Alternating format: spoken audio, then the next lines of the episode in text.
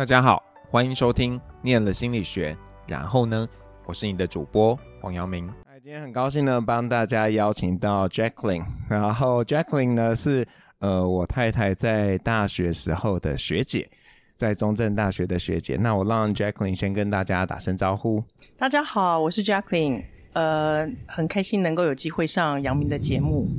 那 Jacqueline 要不要跟我们说一下，你在高中的时候是怎么样决定要念心理学的？其实说来有点好好好笑，因为我其实因为高中的时候做常常做梦，然后那个梦都非常有趣，我非常想知道自己做这些梦是什么意义，所以当时对心理学一知半解的情况下，就选了心理系。那在大一的时候，老师们也有做过这个调查。我一讲出来全，全 全班爆笑。然后我终于发现，呃，其实到中正心理并不是来，呃，主要不是学解梦的，而是有别的更好玩的科学来让我们学习。嗯，所以那呃，很显然应该在大学的过程中没学习到解梦嘛。那呃，不知道 Jacqueline 在大学当中怎么样去重塑你，或者说怎么样去雕塑你对心理学的一个。想象，你认为心理学是什么？嗯，其实我非常幸运，因为当年我读的是中正大学的第一届学生。那当时我们的师资非常的棒，就是都是世界级的科学家，这些呃曾志朗、洪兰老师等等回来教，他们也非常的用心。所以我自己会认为，我们对心理学了解非常的透彻，因为从一些基础，比如说心理学研究法、统计学等等这些工具学得比较扎实以外呢，我认为就是心理学呢，它就是在研究为什么。因为很多时候你看到一个现象，可能物理学家会去呃去解释那个现象，每个科学它解释的方式会不一样。那我们心理学可能呃最会呃最会好奇的就是为什么会有这样的事情发生？为什么他是这样想的？所以我觉得。简单来说，就是一个这样的科学。但是，这个人的人脑的机制真的非常的复杂，所以对于一件事情为什么会这么做，其实牵涉到各个方面，从呃认知神经啊、你的态度啊、你的过往的很多的经验，从你的从小的发展等等，所以也会有这么多分支的心理学科系。科呃派系或者是呃研究的领域来帮助，就是推堆砌出找到一些我们人的思考方式，还有行为的一些逻辑和一些呃生理上的证据吧。那 j a c k l i n 那时候怎么选择呢？就是你在大学要毕业的时候，你觉得嗯我要往哪一个方面走了吗？还是你有一些想法，但是呃走的方向又是？呃，可能比较保守啊，或怎么样子呢？嗯，其实我应该比较幸运，我其实一直都还蛮知道自己想做什么。那小时候也是兴趣比较广吧。我在读大学的期间，其实每一个科我都没，我应该是在同学心目中的学霸。那虽然一边就是社团活动也是办得轰轰烈烈，但是我学习的呃成绩是很好的，所以每一个科每一个科目我都有很认真的去上课。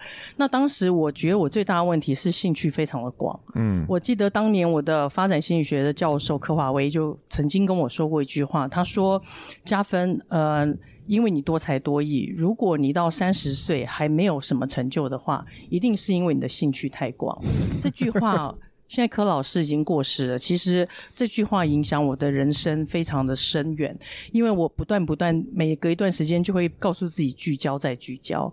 所以当时在大三升大四的时候，的确我就是开始去想，我究竟应该有哪一条路可以让我走得更远一点，而不是一直发散。嗯，很幸运是在大四的时候，嗯，有一个呃。非常好的演讲在系上，呃，他是一位呃广告公司的总经理冉荣华冉老师，他的大学研究所背景都是心理学，但他在一个这么优秀、全球顶尖的广告公司做到总经理，然后他来分享心理学在广告领域的应用的时候，就是深深的打动了我，因为我发现我自己平常很喜欢收集，我很喜欢看广告，去想为什么他要这么做，他到底想卖给谁，这个是一个很。很个人的兴趣，所以我常常有很多的简报是剪各种的广告。那我突然发现，哎、欸，其实这个好像可能是一个我会能够做很久很有兴趣的东西。嗯、所以也就是这样，我才决定说好。虽然我研究所呢，我会继续研究认知，是因为我想知道大家在看广告传播这些讯息的时候，脑是怎么运作的。嗯，嗯，但我其实就心里已经决定，我毕业之后要先往广告传传播这个方面走，而当时放弃了手上另外的 offer，包括心理治疗师等等。嗯嗯，对。其实还蛮有趣的，因为比方说现在我们很多学生，如果他跟我们说他对广告行销有兴趣，我说那你要去念消费者心理学啊，你要念工商啊，念气管啊等等的。那你的想法，我觉得比较特别。那时候是已经就觉得对，就是这样，我必须要掌握那个基础，然后才能够真的切进那个市场，还是？有什么样的一个机会点让你有这样的一个决定啊？嗯，其实也也现在回头想，都觉得自己当时很笃定。其实当时也不是，也是很迷茫。我记得当时因为在。嗯、呃，大四下学期才听到那个演讲。那当时我已经保送甄试通过，进入中正大学的心理研究所。嗯，那我就想，那怎么办呢？呃，好像也来不及去转什么所了，对吧？但是没关系，我后来呢，在呃研究所的期间，我大概有一半的学分修的是传播所和气管所的课。嗯、那我后来发现，组织行为学，我去人家的系上。呃，上完课考试考全班最高分，所以呢，我突然发现其实心理学非常的好用，他们有很多的理论啊，那些名词我们不懂，可是那个名词底层全是心理学，嗯，所以。也是为什么我去修外所的课，其实可以修的成绩非常的好，嗯，所以我就更深深的感觉就是。呃，一方面一个使命是告诉我自己说，我很想让当时的台湾不太了解心理学在学什么。嗯，我当时其实有个使命是说，如果我能够成功走这条路的话，我应该要能够把心理学运用到商业界，让大家知道，其实这个领域是跟认知心理学很强的相关的。嗯，那另外一个当然就是还是找工作吧，就是要想办法证明给别人看，就是我们心理学学完不是只能当心理师或是做人资。那我就是非常，我一开始的路就是非常的坚定，我不要做人资，我就算走到商业界，我一定要做将来在商业界能走最长远的，不是销售就是市场行销。所以我觉得我一定要走进 marketing。那走进 marketing 呢，从我的心理学的点到 marketing 的点上，中间有一个很好的桥，就是广告公司。嗯，因为它是研究了所谓 marketing 学呃里面的这个营销组合里面四 P 里面的其中一个 P 叫 promotion。嗯，在讲传播，然后讲消费者怎么样去接收讯息等等，这个是心理学可以贡献很多的。不过我觉得还是蛮，我觉得很敬佩学姐吧，因为。就是呃，像我也是念认知心理学的嘛。那你说我在念完硕士的时候，我有怎么样的想法吗？我大概只有一个想法，就是很想要继续念博士。因为呃，我因为红兰跟郑正老师他们在我大三的时候从中正搬到了阳明大学，然后那时候我在阳明大学，所以我就我不喜欢做我的那个生命科学研究，那就觉得诶，心理学可能是一个出口。那老师他们是做脑神经科学，我觉得这个是相关的，所以。就跟着他们学习。那在那边，你看到所有的学长姐都是念完硕士继续念博士，你就觉得哦，That's the only solution，就是这一条路。那也就呃那个时候进到了台大，那也觉得对这个很像要继续念，就没有想到说有别的选项。就是那个时候对我来说，那我过去大概也访了一些学认知的这个心理学的人嘛，然后。大家也是啊，当然有一个，他叫 Charlie。那 Charlie 他呃在叶树林老师的实验室，然后他是全部人里面唯唯一没有继续念博士的人，但他现在赚的应该比其他人都还要多。他去做企业顾问，所以他也是在当中找到了这个对人的了解，有点像 Jacqueline 提到的，就是说，其实你你在认知心理学里面，就是去看人到底是怎么样的，然后你把这个做不同的发挥。那我有注意到，Jacqueline 在的你的介绍里面都会特别强调你是认知心理学的训练，然后可以做什么事情，非常有自信。那我我觉得，呃，如果你要我直接讲出来，我还是会觉得那个有一点点 gap，就是不知道到底要怎么样直接接上去。那所以你在毕业的时候找工作很顺利吗？就是说要进到 marketing 的话，OK，好。其实我们那个时代的确找工作挺不容易。我其实算是比较另类吧，因为当时我毕业的时，我比较受到老师的们的重用，所以我毕业前我手上已经有三个工作的 offer，嗯嗯，所以一般人正常的话应该就直接去了，对不对？就是天上掉下来的馅饼。我其实呃，其实当时有的三个选择，一个选择是心理治疗师，这个起薪四万六千块，非常的高。嗯、然后呢，第二个选择是去一家动画公司当总总经理的特助，因为那个总经理是老师的呃学妹吧。所以他非常希希望老师推荐一个优秀的学生，于是我就非常的幸运就被推荐了。然后第三个呢是第三个什么我有点忘了，但是我后来三个我都没有去。嗯，决定要自己去闯的原因是因为一，我觉得呃也是在大学时候受到的启发。曾经有一个另外一个心理学应用的老师来演讲的时候呢，他是把心理学用到电机。领域去的，这个跳得更远。嗯、对，那当时我们都很好奇，你怎么敢，怎么敢跳过去？老师讲了一个观念，他说你要这样想：你大一到大四之间，真正在读书的大概只有大二、大三、大四，大一应该都在玩吧，对吧？那大二、大三、大四，我们算你很认真的话，你一天大概一天算你很认真读四个小时的书吧。所以你大概也就读了这么一年半，然后呢，你学的东西到那家公司真正需要的，可能又要打个三成。嗯。所以你会算一算呢，你发现如果我今天进到一个全新的领域，是我真正有兴趣要去做的话，我一天八小时，我一年就可以超过一个专业领域的大学生。嗯。我觉得这个是给了我非常坚定的信念，所以我当时就告诉我自己：好，广告，对，我没有，我不懂，我没有，呃，我不是广告系毕业，可是呢，我只要能够知道他们最大的痛点是什么。做广告到底那个最关键点是什么的话，我就应该可以超越他们。所以当时我是非常有自信的去投广告公司。呃，我没有投很多公司，我很多同学甚至有投到二十家公司，履历都有。嗯，我没有，我先做的方式很不一样。其实我是，其实后来看哦，很符合 marketing 的原则，先 targeting，资源集中在有限的，有限资源集中在最。最有机会赢的地方，嗯，和最最大的一个生意机会的地地方。我当时其实去研究的是先做一件事，我先去研究台湾的各大广告公司里面，呃，一个是不是一定要让我能够学习到东西，嗯，但第二个当然人家不会，人家不是开学校，不是让你来学课的，你一定要能贡献。所以我先先从哪里呢？我先从这支公司里面。有没有人能够比较容易理解心理学在学什么？所以我去读了很多的呃不同广告公司的出版品，我发现奥美他们有一本叫做大卫奥格威的的嗯一个跟他的有关的一本书，我发现里面呢一定有读心理学的人，因为他们在讲到做一些消费者的研究的时候，他的研究法非常的专业。嗯，嗯，那第二个我找到的就是，所以奥美是一个 target 的公司，第二个是里奥贝纳，就是因为当时。他们的总经理冉荣华冉老师来学校演讲，才深深的启发了我嘛。那又看过冉冉老师是非常专业心理学背景出来的，哦、呃，所以我认为他一定懂心理学可以怎么在这边应用。对、嗯，所以当时我其实就认真投了这两家公司。嗯，然后我非常细心的打磨我的履历和我的自传，去解释，虽然我没有学广告，可是我具备你们需要的一切能力，因为我去研究过广告 AE 他们最需要的能力是什么。嗯。嗯、呃，然后呢，我去证明给他们看，说我在学校里面，呃，办社团、做系系学会的副会长等等，办大学的运动会等等，就是有很多所谓企划啊，然后这种，呃。组织，然后做 project management 的能力其实是有的，嗯嗯，但是我还比现在商学院或者是广告学系毕业的学生多了一个，是我非常了解心理学的这个底层的逻辑。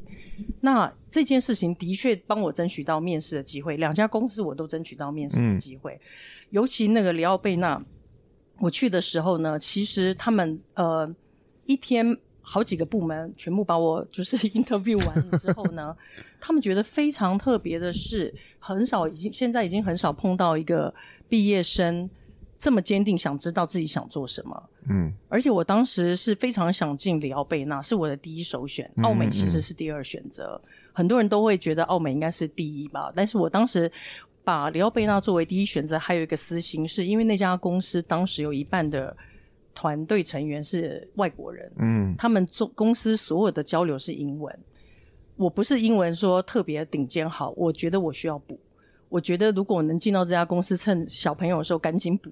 我我将来才会就会变得很好。所以反而我的第一选择不是那个比较轻松的，是比较困难的。那呃，所以我当时是在里奥贝纳旁边先租了房子，我才去面试的。我这种超级坚定的决心，深深打动所有的。那那天面试我所有的总监都非常的感动。呃，然后所以其实他们当时就给我 offer，很快就给我 offer。澳美呢不一样，澳美参加了四次考试，从笔试、口试一关一关一直一直到最后一关。据说当年那一次好像有三百多名去抢一个位置，嗯，呃，结果最后其实是我拿到那个 offer，嗯，只不过最后我呃在最后的时刻我选择了。里奥贝纳，嗯，那在奥美打动他们的是什么点呢？因为他们的考试非常的火，他们曾经他们有一个考试是，他会让你抽一则广告，让你用英文评论这则广告，呃，好不好？呃，后来他们告诉我，就是一般毕业生可能就会评说，我喜欢这个，我喜欢那个，我不是，我抽到一台宾士车的广告，那我就会先分析这个广告吸吸引注意的能力怎么样，嗯，嗯，然后它在传递的讯息传达的能力可以怎么样。讯息容不容易传达好，然后它的说服力可以怎么样？其实这个就是一个心理学的训练，会让我们去分解这个所有的视觉组成。结果非常的巧合，因为在广告公司里面，他们当时上广告片之前都会做所谓广告测试，嗯，他测试的指标就是这几个，所以就非常的让他们感觉哇，这个小朋友一进来一定马上就可以训练好，嗯啊，所以我拿到同时拿到两家公司的 offer，但我最后决定去了里奥贝纳。然后负责 PNG，呃，负责了当时的 SK two 在全亚洲的上市。嗯嗯嗯。哎，我我一直有一个错误的印象，还是学姐后来有去澳美？我我是后来才去奥美。哦，对吗？我就记得你有去澳美啊。我先去了里奥贝纳，然后后来我中间其实转战就是那个 Digital，、嗯、所以我曾经在两千年就是呃整个中台湾的那个数位的呃。就是数位突然数位的发展非常的蓬勃的时候，我曾经去互联网公司，嗯，然后呢，我们真的是一个创业公司，然后从头，所以我做过 e-commerce，做过 e-learning。然后到后来呢，才呃，奥美广告其实在找我去，因为他们当时要组成一个比较特别的组织，叫三百六十度团队，就是所谓整合营销，那个是非常早，在两千零二两零三的时候。现在在现代的社会，你看会看到整合营销是必须的，嗯，可是，在那个时候是非常先先进的观念，它需要每一个成员有两项以上的能力能力，嗯，所以我当时就被选中了，所以后来也是。Chairman 也是跟我说：“哎呀，当年有缘无分，希望这一次有缘有分。”所以我就加入奥美，直接成为他们三六零团队的成员。嗯嗯嗯，对，因为呃，Jacqueline 后来的事迹真的太多丰功伟业了，我让你自己挑着讲吧。你你想跟我们分享你印象最深或者最有成就感，或者是可能有一些呃挫败啊或什么的。就让你自由跟我们讲一讲你在这过程中的一些事情。呃，就是可能简单讲一下我的整个职场的那个发展好了。嗯、我基本上就是从广告公司，然后去了互联网，然后后后来又回到广告呃传播界。那走走走到一段时间之后呢，我其实后来到了品牌方，就真正去掌控自己的品牌，然后把自己的产品、自己的品牌全部打磨出来，这样子。那直到最近最近，我其实呃是开始做管理咨询，我自己创业。嗯、那在呃地域上的话呢，我是从台湾，然后去了英国工作，然后再到了上海。我现在其实是定居在上海的，嗯，嗯，但是我会常常 travel 回来台湾。那可能我自己觉得比较骄傲的几个，除了就是在广告公司里，就是做过很多，把很多很小的品牌，就是打造呃成为非常有名或知名的品牌以外呢，比如说市占率的几呃大升啊等等以外，我自己觉得比较呃更骄傲的是我在品牌方，因为我第一个真正接掌品牌的工作是在呃中国管李锦记，嗯，这个是呃香港的一个蚝油酱油的一个呃。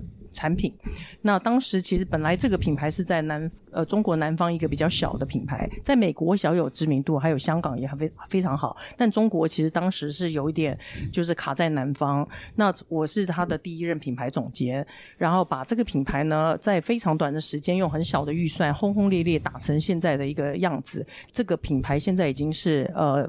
很就是在所谓的比较高级一点的调味品品牌里面是第一，大家脑中第一名的牌子。那后来呢，我就很快升任到全球市场总监，做品牌传播，呃，所以把整个李锦记在全世界各地的全部的形象重新整理，嗯、呃，现在你们看到的一些产品啊、包装，也都是那个时候来做的一个大的改造。然后呢，整个品牌在华全世界华人的心中是一个呃不可或缺的 的调味料。有想到蚝油就想到李锦记。对，然后在国外留学的这个突然呃就不太会做菜呢，就是一定要靠李锦记才有办法 做出家乡味这样子。嗯、那那时候 Jacqueline 你们做了什么事情？哇，这说起来就很多了。因为当时我本来是我是管品牌嘛，所以从就是呃，这个可能就要讲到就是这个心理学到底在所谓品牌管理上可以做什么用？对啊，我事实上觉得可能分几方面嘛。一个方面就是所谓的品牌，品牌并不是好像我是李锦记公司，我拥有我的品牌，其实不是的。品牌是掌握在消费者心中，嗯，消费者才真正拥有这个品牌。所以呢，呃。要打造一个品牌，你就是要打磨你在消费者心中的位置在哪里，代表了什么意义，它的联想是什么。所以这个一切其实都跟心理学有关。嗯，所以你一个好的品牌，它背后一定有一个对消费者非常深的认认知。那嗯，所以其实像我当时接掌这个这个品牌总监的工作的时候，首先就是要先了解他现在在市场上的问题是什么。嗯，那你找到他一直生意无法突破的点之后呢，我们。其实也去做，就是一个是形象的改造，第二个就是赶快深挖消费者心中有什么样的一个我们叫做 inside，就是一个藏在心里非常底层的一个需求还没有被挖掘。这个挖只要一挖出来之后呢，你就能够打动消费者，而不是说服消费者，是打动他们。因为其实消费者在做一个决策的时候，并不是非常理性的，有很多都是。喜欢，所以就没错 就买了，就是没有考虑那么多它背后的逻辑，但是 逻辑也要考虑，因为有一天他在这个 consumer 旅程上的某一个点，他会开始做理性的比较的时候，嗯、你也要可以赢。但是很多时候在一开始的好感度等等都是非常情绪的，走所谓走那个 route A 跟 route B 嘛，哈、嗯，就大家如果有有那个一点点心理学的知识的话，呃，所以呃，其实就是从所谓消费者研究。到挖掘这个 inside，然后呢，到你做所谓的传播的材料，你的一个视觉，你的一个影片，怎么传递一个讯息？因为其实媒体费用是很贵的，大部分的所谓的传播材料都只有几秒钟的生命，嗯嗯，一个户外广告两秒钟。车子开过去，没看到就没看到了。对那可能电视广告好一点，有十五秒到三十秒。呃，一个呃，比如说我们的什么小红书，还是一个抖音，诶，它的秒数可以再长一点。不同媒体有它不同承载能力，跟消费者在看这个媒体的时候，他的心理状态是什么？所以根据不同的消费者，他。他过往的经验又会有不一样的一个想法和选择，所以这是一个非常复杂复杂的一个一个题型。所以，怎么样去把它拆解出，找到最重要的消费者，就是嗯，可能对你，你对他来说最有意义。嗯，他对你来说也最有意义。嗯，他愿意花最高的钱来买你，你对他又是一个最不可或缺。找到这样的消费者，好好的跟他耕耘，然后呢，好好的让他将来就爱上你，然后跟你一辈子牵手走下去。其实这个就是整个 marketing 在做的事。那当然，他真的拆解到产品定价、通路各方面，就有很多很多的 factor 了。嗯，但是其实每个 factor 或多或少都会跟消费者决策有关。嗯，嗯，只要跟消费者决策有关，就跟你的人脑运作有关，然后跟心理学其实相关的。嗯，所以如果简单要问我说我们在做什么的话，我大概就说无外乎做一个品牌的定位、品牌的打造，然后它落到所谓的 marketing 的四 P 是怎么样决定？比如说你要做高价位、低价位，你要做怎样的包装？做到传播，你要传播什么讯讯息？在哪些？地方接触消费者，在什么时间，在什么节点传播什么讯息？嗯，这个就是整个所谓 marketing 在做的事情。嗯，那在呃，从那样子的一个端点到现在，你们当一个管理顾问公司做的业务会有不同吗？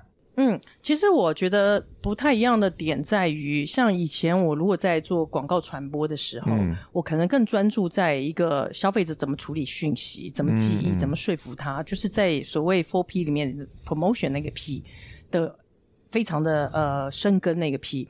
但是其实如果退到就是做品牌的时候呢？呃，消费者决定买你的产品，不是只有传播，在什么地方看到你，他这个节点，别人又跟他说了什么，他过往又有什么经验，其实他有很多的掺杂的因素，不是只有传播这个点，所以他的整个决，呃，你要同整的的这个。是更复杂的，然后怎么样带动生意？那到我做做管理咨询的时候，我们变成是授人以鱼不如授人以渔，就是我怎么样教会这个团队？我们发掘到一个有潜力的团队的时候，他们有时候就是呃找不清楚方向，我怎么帮助他拨开云雾，嗯、找到那个他最有机会的方向，然后深耕 focus，把资源集中在他最有机会的地方，然后呢？教会整个团队，就是可能不是所有的咨询公司都这么做，但我们的公司是这么做的。嗯，我们的使命是要能够将来一年后，这个团队不需要我们。嗯，那这个就代表了什么？代表他的内外战力的搭建。然后教会整个团队怎么样能够复制所有的成功，而不是要一直依赖外部的能力，依赖我们。那很多人就会觉得我们很傻，就你为什么要做一个做一个生意，是让将来自己没有生意做？可是我们的理念不是。当我们很成功的教会一个团队，然后他们的生意做得非常成功之后呢，他们会推荐其他人，然后他们将来碰到。更大的问题的时候，他们还是会回来找我们。事实也证明如此，就是我现在做咨询，我大部分的客户都是客户的口碑和推荐过来的。嗯嗯。所以那呃，你们有想过下一步吗？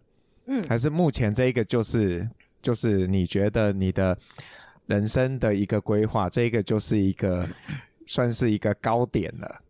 嗯，其实我不会觉得这是高点，我觉得人生就是不断的在探索可行性。嗯，那个还有什么样的一个精彩点？然后我就说没有最好，只有更好。所以现在如果分成我跟公司来说好了，如果是我的话，我自己最近可能到了一个情况，因为我自己也在一些大学教课，比如说复旦交大，最近在港大也做他们的专业，呃，他们这些比较实务的案案例的，呃，最后毕业前那个报告的准。评审，呃，那我其实觉得启发人是我很大的一个乐趣，嗯，所以我其实还一直在挖掘，我还可以怎么样去启发别人。那一自己个人来说，最近可能因为呢接触了很多呃同学啊、以及师长啊，在脑神经科学方面的这些研究啊等等，我突然觉得我以前的其中一个使命好像还没有完全完成，就是让。大家知道心理学可以怎么样运用在生活和运用在商业？我觉得有很多消费者的决策是 implicit，就是是他自己也讲不出来的。嗯、其实这是跟他人脑的运作有关的。那现在市场上的所谓消费者研究的研究法。大多都是靠消费者自己讲出来说，我为什么刚才买了这个产品，我拿起来看这个标签，我在看什么？可是当他被询问的时候，他走的脑的路径已经不一样了，跟他当时做决策是不同的。嗯嗯。所以我其实很想能够再更多的去研究这个脑神经科学，现在已经发展的非常的好，怎么样能够把。我们在做消费者研究的这种研究法去做一个改造，嗯，甚至就是能够去发掘更多消费者最真实的这种决策关键是什么？这个其实可能会是对整个生活，或者是说对于消费者怎么样去买一个对他真的有益的一个产品。会很有帮助吧，所以我最近一直在想，嗯，是不是应该再去读一个博士呢？是去研究脑神经科学在商业的 应用，这是我个人的一个想法。但是公司上来说呢，因为公司现在做的也还不错，然后我们现在有很多就是呃。国际的公司也会来找我们做咨询，包括 Johnson Johnson 交生公司啊，Pandora 就是珠宝公司啊，或者是一些中国本土的上市公司或创业公司也会来找我们，所以我们很希望能够帮助一些有机会的品牌或者产品，打磨他们，让他们走向大中华，走向全球。公司接下来的一个使命吧。嗯，那呃，在呃 Jacqueline，你们现在公司也有出个月报嘛？嗯，就是 Searchlight 有出月，我有做功课。那这个月报是你们自发性的？哎、欸，我这个月要研究什么，要写什么吗？还是说你们有一些合作方，然后你们会一起讨论说，哎、欸，我们今天想聊一点什么事情？哦、是这样的，好，杨明真的太认真了。我们从去年十月开始跟呃小红书，原本是在中国一个很重要的 social media，因为基本上小红书我们发现它是现在少数非常中比较中立的一个媒体，所以。不像微博这些都已经商业化了，那小红书还是非常的坚持初心，在尽可能的就是维持它真实的消费者的反应。嗯，所以在中国已经成为我们发现，在消费者的旅程上，几乎所有人只要要买任何一个东西，要找一个餐厅，有什么修一个呃马桶不会修，都要先问小红书。所以它变成在消费者决策里很不可或缺的一环。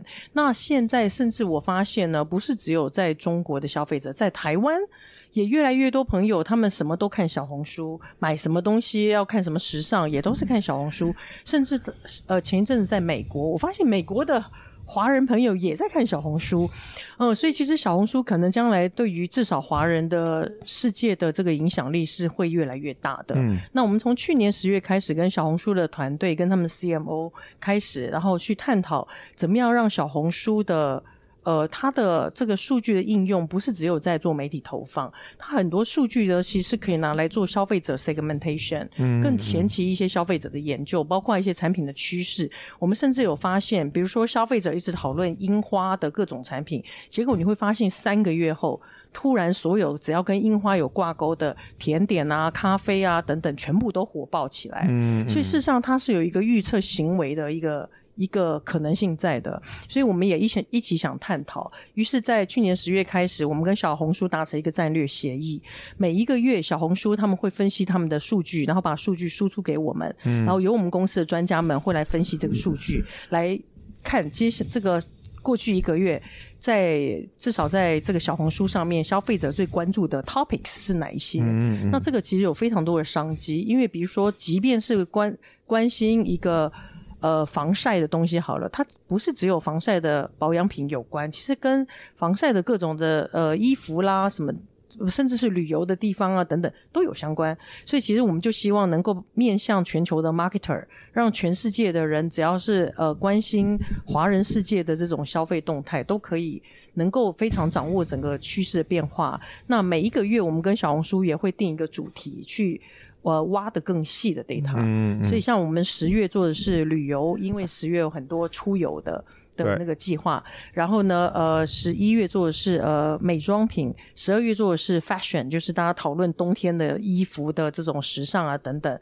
然后一月的现在我们还在讨论中，嗯，所以我们每一个月会面向全球出一个所谓的这个趋势，消费者趋势的动态。但是这应该是比较 focus 在华人的消费者，嗯嗯。可是这样就把东西免费送给想看的人呢？哦，我觉得知识，我觉得知识应该被分享。嗯嗯嗯、呃。那所以像我们的想法，就是因为很多人，尤其对于中国，中国的环境是很特别的。嗯。所以很多人，嗯、呃，大家又不能否认，就是做商业，好像中国是一块不太能放弃的市场，但是又又爱又恨，是非常的难进去。的确，如果没有做好功课，进去中国很容易失败，因为有非常多国际大的品牌都在中国失败，然后已经彻底退出中国。嗯，非常多品牌，什么露华浓啊等等。所以事实上，中国是一个要非常小心进入的一个市场。但如果你真的了解那个里面的一个脉动的时候，其实是不难的。嗯嗯，它有一个它的逻辑在，所以嗯，我们就是希望能够帮助至少像台湾这样的工这个地方，如果我们有一些好的农产品啊、好的食品啊、好的一些呃电电子电电机类的这些产品进入中国的时候，能够比较快摸得清方向。嗯嗯，那当然就是整个。呃，Newsletter 是比较希望，因为大家现在资讯爆炸，也没有时间看很长很长的报告。啊嗯、我们每一每一期的的页数都控制在八到十页，非常短，嗯嗯嗯、然后给你看一个最大的方向等等。所以，嗯，我们是希望能够最大化去让大家觉得中国是一个非常有机会，但是其实不是那么可怕的地方。哎、欸，那就是说，呃，现在大家都在谈 AI 嘛？那呃，Jacqueline 怎么看 AI 在这个广告 marketing 或者是品牌的营造上面的一些影响？嗯，其实 AI 现在我们的 AI 的发展应该还是在很初期的阶段，嗯、大概幼稚园时期吧。差不多。因为我。而且有很多人误认 AI，其实 AI 说真的，在我们当年在读心理学的时候，那个几十年前已经在讨论 AI 了。嗯，只是那时候可能讨论的人群和那个范围没有这么大，以及现在 ChatGPT 出来之后，大家突然意识到它的使用性非常的宽，嗯，然后才突然整个爆发出这个话题来。但是现在有很多人误解，以为就是，嗯、呃，只要是机器处理的都叫 AI，其实不是的。我觉得是机器能帮你做判断，那个才叫 artificial intelligence。那我觉得将来呢，它就会跟当年我们互联网一开始可能是一个媒体，最后它变成是一个无所不在的一个嵌入式，嗯、然后就像好多年前。一五年我接受采访的时候，我当时就有跟大家说，我觉得有两个词将来会消失，一个叫内容营销，一个叫电商、电子商务。那时候的记者就觉得啊，这个现在不是最红的吗？怎么会 消失呢？我刚刚说我的逻辑是，将来没有任何的商业会脱离这两个。嗯，电子商务绝对会成为商业的一部一部分，是没有办法，消费者消费是没有办法脱离，它不会变成一个渠道，它就是 there。嗯，所以我觉得 AI 就是下一个这样子的一个载体。嗯，基本上我觉得它会嵌入在各个地方。那现在事实上在嗯，可能我用中国来举例，因为比较多的经验在中国。中国在两年前已经开始就是用 AI 的所谓智慧客服。那他们的客服呢？呃，已经可以做到，就比如说双十一之前，他可以 call out 出去给他的忠诚的客户，告诉他现在有什么方有什么方案啊？他可以很自然用自然语言跟你消费者去对答，嗯嗯，而且他连赘字都可以非常的像，所以你会不知道他是一个电 AI 人。嗯、呃，当然我们做行销的，我很敏感，我一听我知道他是 AI。那天有一个在就是一个朋友，呃，在香奈儿工作，然后呢，在读书会的时候，他在。批评另外一个品牌的呃总经理说：“哎、欸，为什么你们那个打电话给我那个人讲话啊，这么这么不亲切，让我感觉他有一点，怎么感觉好像机器人？”然后我们说他就是机器人，但是他真实到让他以为是真人，嗯、只不过讲话比较有点僵啊、嗯嗯，所以他已经可以做到这个程度，现在已经可以自然对打了。所以这个是一个在客服上已经大大的在中国已经大大减少客服人员的。成本，嗯嗯，大概现在好像有五分之四，我据说我我之前看到一个数字，五分之四的客服都已经换成 AI 人了。嗯，那另外一个就是说，嗯，包括写文案、做广告，现在已经有很多是用 AI 做的。对，嗯，你可以输入一个指令，说我要做一个呃一个炸鸡的品牌，我希望强调的卖点是什么，嗯，我它面向的是什么地方，请帮我发展一。一段文案，诶，那个写出来的 非常好，所以，然后包括图像的生成也已经非常非常不错，嗯。所以，其实我在想，接下来的下一步就是，当那个 AI 现在的 AI 还处在只能收集一些现有的资讯，跟你喂给他什么样的 database 很有关系，还有你怎么样下指令是有关系的。但是在下一代，嗯，ChatGPT Four，可能他们现在会开始研究情绪。怎么样让这个 AI 它能够体会你这句话背后的情绪？这时候我觉得它就会非常，嗯，我觉得会也是又爱又恨喽。因为爱的地方是，我觉得它可能会更善体人意，知道你讲这句话背后想要做的事情是什么，他会帮你主动去执行。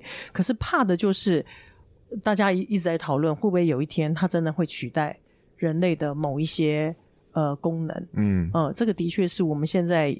要好好去深究的。是，那我想就是帮我自己啊，也帮广大的对心理学有兴趣的人问 Jacqueline，就是说，如果大家听了这期节目，或他本来心里就有一些小种子，就是觉得我其实是对广告有兴趣的，或者是我就想想要走走到这个行销啊，做品牌啊，那你觉得有哪些基本功，或者是哪些？现在可以做的事情是你会建议，比方说大学生他可以来做的。嗯，我觉得可能分两部分，一种是 hardcore 的 skill，跟比较 soft skill，嗯。我觉得两块可能都要一起培养。那比较 hardcore 的地方，就是因为如果要走行销界，那你一定要有一些基本知识啊。对。所以我觉得至少我自己很喜欢，呃，西北大学一个教授叫 Philip Kotler，我觉得他。在行销方面的，呃，真的是大师级的。那他最近其实有出了，就是呃，就是 marketing 的书第十六版，嗯，非常好读。它里面有非常多的案例，我觉得是一个非常容易，呃，就是一般教科书都会写的比较艰涩嘛，嗯嗯，他的不会。他我觉得读完这本书会让你对所谓的行销到底包含哪些范围会比较清楚，所以我觉得可以从那边开始。然后呢，嗯、呃。当然最好能够有一些去实习的机会，那我觉得就能更去了解，就是它怎么样运用在方方面面。因为行销是一个很难用公式或者是去呃去教你一个呃方法，然后呢 A。A 案例成功呢，B 案例不一定会成功，因为它有太多的因素会掺杂在这个过程中，人群会变，所以这为什么同样一份消费者研究的报告，不同的 marketer 看到之后会做不一样的判断，结果最后会出成不一样的产品，就是因为这中间有很多的决策点，嗯。嗯，所以这个只能就是我真的觉得实战案例是很重要的，嗯，所以我觉得我会建议大家如果有兴趣的话。呃，实习是一个很好的机会，嗯，去不同的产业看看，他们都怎么样去运用这个，然后慢慢判断，慢慢判断之后，你会变成很很呃很熟练。的去运用这些工具，嗯，那比较 soft skill 方面呢，我觉得第一一定要对人充满好奇心，嗯，因为我觉得好奇心是学习的一个底层动力。那你一定，你如果对人没有兴趣，我就会劝大家就不要做 marketing 了，因为呢很难走得很远。当然，因为现在 marketing 呢是说左脑要很强，右脑也要很强，嗯，左手拿着这个美丽的视觉，右手很多数据，对吧？当然，你如果去做数据分析啊这些可以的，但是但是如果你做到很顶层的 CMO 这个 level，你肯定是要对人很有兴趣的。嗯、所以我觉得学心理学人有一个天生的一个优势，是因为我们本身就对一般对人都是比较有兴趣、比较有见解的。那另外当然就是其他 soft skill，包括你要对外界的变化很敏感，嗯，然后你要能够嗯，现在的现代的传播跟 marketing 的方式跟传统很不一样，因为现在消费者的。呃，行为非常的分散，所以你可能要真的有兴趣，可能又玩玩抖音啊，看看小红书啊，然后上上这边的 Momo 啊，然后都看一下大家都在讨论什么，Facebook 都在讨论些什么。所以其实 marketing 是一个要一直活到老学到老的领域，嗯，它几乎没有办法说，呃，像人资或者是其他某一些领域，也都要继续的学习，没有错。但是有很多底层的逻辑，它可以用很久。嗯，我觉得 marketing 呢，因为它跟消费者行为的变化很有关系。对，消费者在哪里，你的产品就要在哪里。消费者行为一变，你就要跟着一起变。然后呢，他们的每一世代的价值观和他的喜好都会变的。嗯，所以你得不断的去研究消费者，然后不断去看他们喜欢什么，然后怎么样把它转化为他们愿意花钱的产品或服务。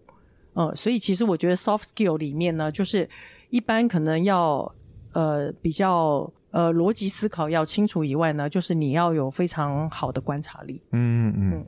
那我不知道有没有什么刚刚在过程中，Jacqueline 其实有想过要讲，但是没能讲到的点，想要给大家最后的一些提醒。嗯，我会觉得，嗯，我自己如果反观我自己在商场里面，跟其他所谓大部分气管。嗯，出来的学生或者甚至读传播出来的这些呃从业人员比较之下，我觉得我的优势会是在哪里呢？我我真的会觉得是在消费者洞察。嗯，那 inside 这件事情很难找。呃，好的大的品牌，它才会有时间和钱去挖掘这个所谓的 insight。但是这个 insight 一旦挖掘出来的话，它会改变整个格局，甚至整个竞争范畴都会不一样。嗯，那挖掘 insight 这件事情，因为呢，其实你一般你外面看到的这些所谓小红书怎么说，这个都是行为表象，表象背后就会有一个他的行为的一个呃动机。然后这动机往下，可能还有一个他长久以来的态度；再往下，可能有一个他很深的价值观；嗯、再往下，在那个冰山非常底层才是 insight。所以，其实挖掘一个 insight 是非常的困难的。那我觉得学心理学这个是一直是我的优势。我在跟消费者访谈聊着聊着聊着，我就会挖到这个 insight。嗯，很难训练别人。我试着去训练各种的方法等等，我发现不是一个非常容易训练的东西。所以我觉得心理学毕业的学生一定要珍惜这个能力。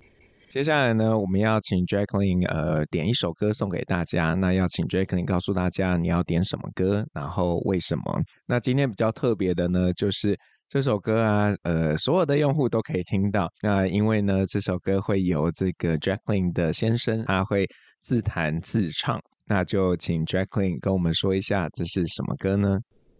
哎呀，我其实想了很久，这首歌要点什么？呃，我我有点怕那个一讲出来大家会笑我。没关系，我跟你讲，有人点过姜育恒的《驿动的心》我要点的歌可能比他更老。不是，但我我真的想了很久。其实我喜欢的歌有蛮多的，但我在想有有一个特别有意义的歌，嗯，很想点是《月亮代表我的心》。哦，OK。那为什么呢？为什么点这首歌？因为呢，其实当年我在做李锦记的时候，我们的那个全球的那个品牌的影片，我们要有一个配乐，嗯，然后我们当时就做了很多的测试，想就是我要我因为我这个配乐我没办法放五个版本啊，我只能放一首配乐啊，嗯，我怎么打动全球华人？我发现《月亮代表我的心》一放下去，所有人都被感动。嗯，不然你是身在欧洲，身在美国，嗯，所以我觉得这个是一个牵连所有华人共同记忆，包括甚至带你回到小时候的一些记忆的一首歌。呃，所以其实我很喜欢这首歌的音乐。那还有一个是比较 personal 的原因，我先生是外国人，我第一次。跟我先生呃约会，听到他唱歌，他唱的第一首歌就是《月亮代表我的心》。然后呢，在下一次呢，在我们的婚礼上，嗯、他跟我的朋友，呃，就是呃，他们他们串通好要给我一个 surprise，、嗯、所以是一个我们没有彩排到的节目，竟然是他。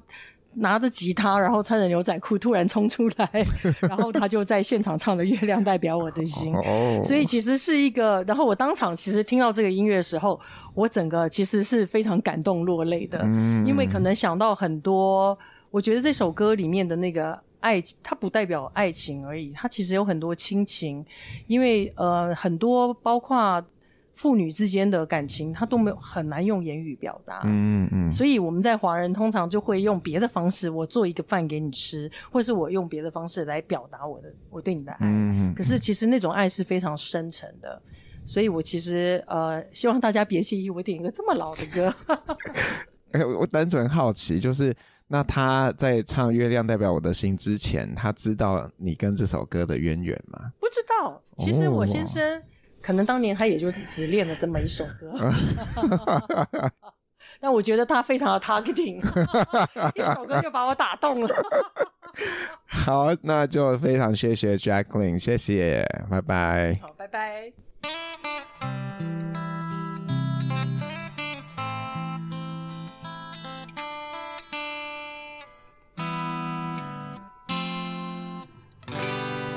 你问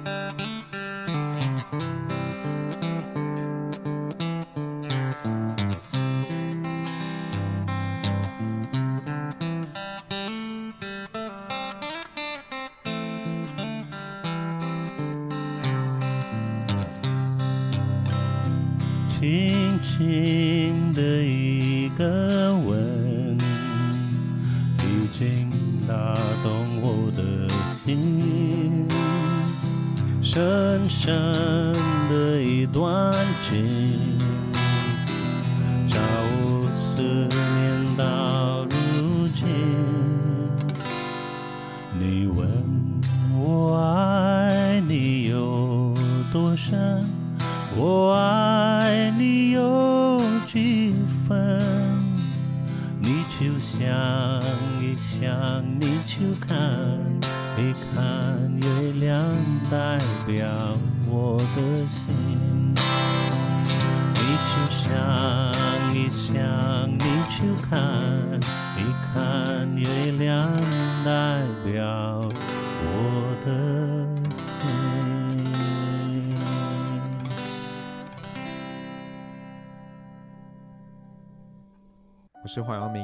下次见喽，拜拜。